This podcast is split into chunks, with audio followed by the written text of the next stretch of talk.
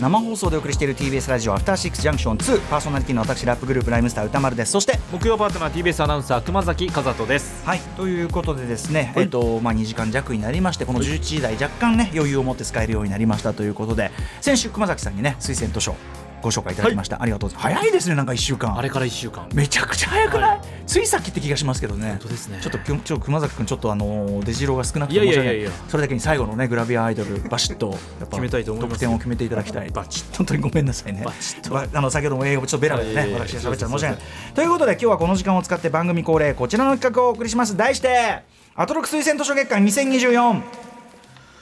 はい、えー、ということでほぼ毎日ゲストが来て一冊お勧めいただくということで、先週熊崎さんにね、あのー、競馬サラブレッドのね、えっ、ー、とセカンドキャリアというかな、はい、えー、の本でしたよね。なんだっけタイトル。セカンドキャリア。セカンドキャリアと、ね、まさに、はい、本ですよね。ありがとうございます。はい、セカンドキャリア引退競走馬を巡る旅、えー、ご紹介いただきました。はい、これめちゃくちゃ勉強になりましたけども、はい、えっ、とまあ今日はですね、その推薦図書月間の無駄だいぶ佳境に入ってきたということで、来週の武田酒さんを大取りといたしまして、まあ鳥一個手前。私が、えー、紹介させていただくという版となっております。わかりました。はい。ちなみにえっとこのアトロクブックフェアですね。まあその来週ぐらいに終わってですね、うん、この後はえー、あちょっとアトロク推薦図書館かな？はい、でその後あの去年からずっとやっておりますのアトロクブックフェアやりますと、えー、全国の書店さんでこうねやりますんで、えっとそちらのお知らせも後ほどしたいと思いますんでということでございます。はい。さあそれでは歌丸さん入魂の一冊発表お願いします。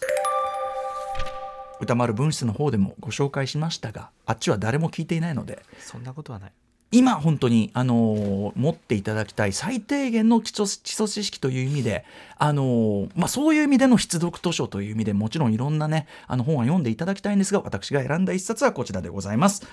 岡真理さんガザとは何かパレスチナを知るための緊急講義ちらをめさせていただきたいと思います。はい、えー、じゃあ熊崎さんからこの本の、えー、作者岡まさんそしてこの本のねえっ、ー、と概要についてお伝えいただきたいと思いました。まず岡まさんですが1960年生まれ現在は早稲田大学文学学術院の教授です。専門は現代アラブ文学そして長年パレスチナ問題に取り組まれています。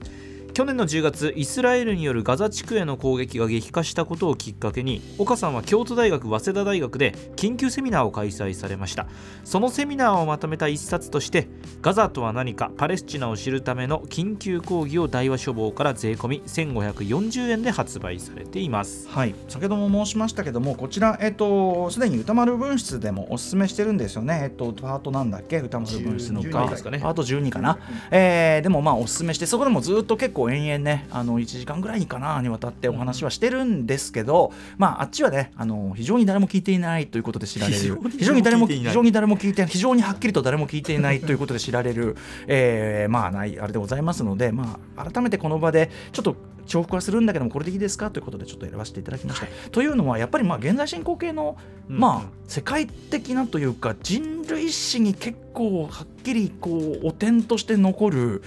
まあ大惨事というか惨事っていうとなんか一言みたいなね大、まあ、虐殺です。大暴力が今、まあ、進行中で、えー、でそれに関して特にその日本の、まあ、これちょっと熊崎君にも耳が痛い話と思っていただきたいんですけど日本のメジャーメディアがそのきちんと歴史的文脈を踏まえた伝え方をしていない。でそれ自体が単にそのしていないというだけじゃなくてそれがそのなんていうかなえっと、ある意味そのこの事態に、まあ、すごく加担することになっちゃってるよっていうかで報道機関としてその責任としてちょっとこれはどうなんだっていうバランス感を僕はすごく今強く感じててさすがに NHK はですねやっぱパレスチナとかにいろいろと会員とかねもう置いてたりするし、まあ、あの豊富な資金もあって、あのまあ、かつてといろんなその素材があるんでパレスチナサイドのなんか特集みたいなのもこの間ね連続でやってて、まあ、それはその辺は本当にさすがだなと思いました。そこは本当にだから NHK は潰しちゃいけないっていうふうにね改めて思ったりしましたけどさすがとは思ったけどやっぱり民放のそのいろんな報道とかは例えば国際ニュースを一応やりますよっていう時も多分絵がないからっていう理由なんでしょうけど、つまり絵があるのはイスラエル側の報道なんで、イスラエル軍のまあ、なんていうかなイスラエルがこう許可しているというかイスラエル軍が発信している、まあ、映像とか、えー、報道とかの内容が、まあ、もっぱらって言ってもいいぐらいの内容だと思うんです。もちろんそこであの断り的にこれはでもイスラエル側の発表なんでこうでみたいなことを一応断り的につけたりはしてるんだけどやっぱりニュース見た人に印象付けられるのは、まあ、主にイスラエル側の例えばハマスがこういう卑劣な、ね、ことをしてなんとかでっていうところが印象付けられてそこで終わりってことにやっぱりどうしてもなっちゃうと思うんです。でもそれって現在進行形の事態の実態としては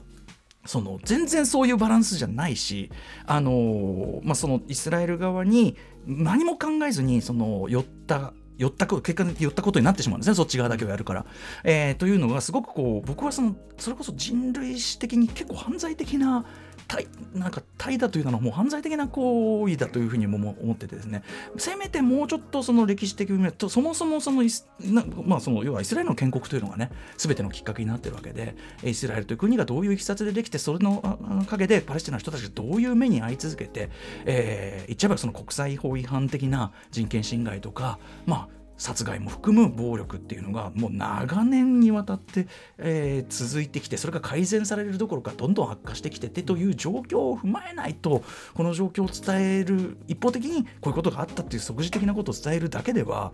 っていうふうに私は強く思ってそれであの基礎的な情報として、まあ、いくつかの本ありますけど僕の村は壁で囲まれたっていうねこれはあの今回の事態が起こる前の本として参考図書あのこれはチキさんがやってる Session の方の Audible のポッドキャストでお勧められたのでこれも実にお勧めでございますがあのこの現状のその去年の10月からの事態っていうのを踏まえた上で言うとこの岡さんの、まあ、講義集なんで非常に分かりやすいし、えー、というのが一番最適かなと思ってお勧めさせていただいた次第でございます。まああの中身に関してはこのねあの文章の方でも言いましたけどそもそもこの本自体がその事態を大変分かりやすく最小限に要約している本なんで、あのー、もうこの本を読んでいただくが早いと思います。まあ、端的に言えばとにかくその現状で起こっていることでさえも出ますよ。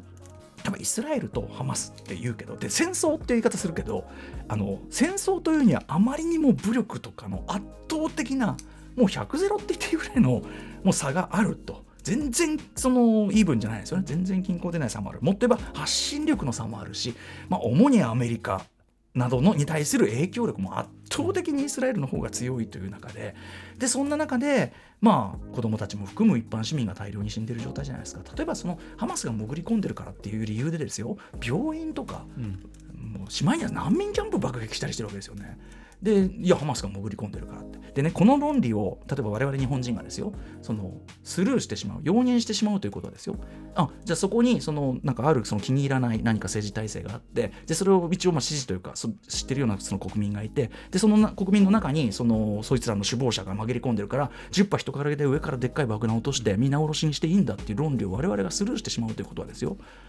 広島や長崎や東京大空襲を含む空襲であるとかつまりああいう無差別殺人が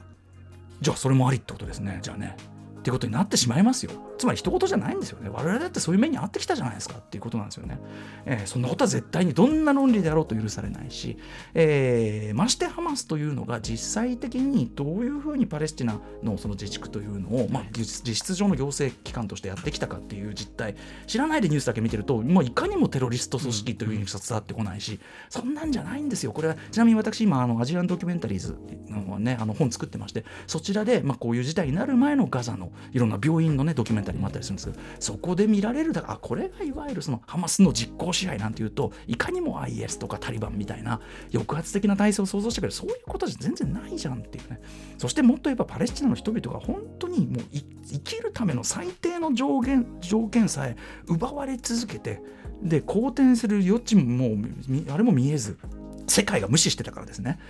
なので、まあ、はっきり言って我々も共犯すでに共犯なんです。我々の手はすでにもう汚れてると言っても過言じゃない。でこういう時にそのすいませんね。ちょっと積極臭い口調になってお前ごとき言われたくないというのはもう重々承知でございます。だからテレビとかそのもっと私よりもっとあのいいいい人がですねいもっといっぱい言ってくれれば私はもうねあのすっかり黙ってもういるがごとくエイトの話だけしてますけどもあのまあ現状でやまないから言うけども僕はすごく考えるのはそれこそですよ。そのホロコーストユダヤの人たちが大変な。ちなみにユダヤ人とイスラエル国という国もあの必ずそんなイコールで乱暴に結んじゃいけないような概念なんですけど、まあ、ちょっとそれは置いといて例えばそのユダヤ民族が本当にひどい目にあったホロコースト手話書話書話がありますけどもそれをその例えば我々に近いことが我々が目の前で起こった時に世界どうするのかって僕常にいつも考えることなんですね。えー、ああの時世界は本当に知らなかったのかとその本当に知ってたとしたらで何もしなかったとしたらそのそれをねまた繰り返すとしたら人間って何なんだってやっぱ思ってしまうし。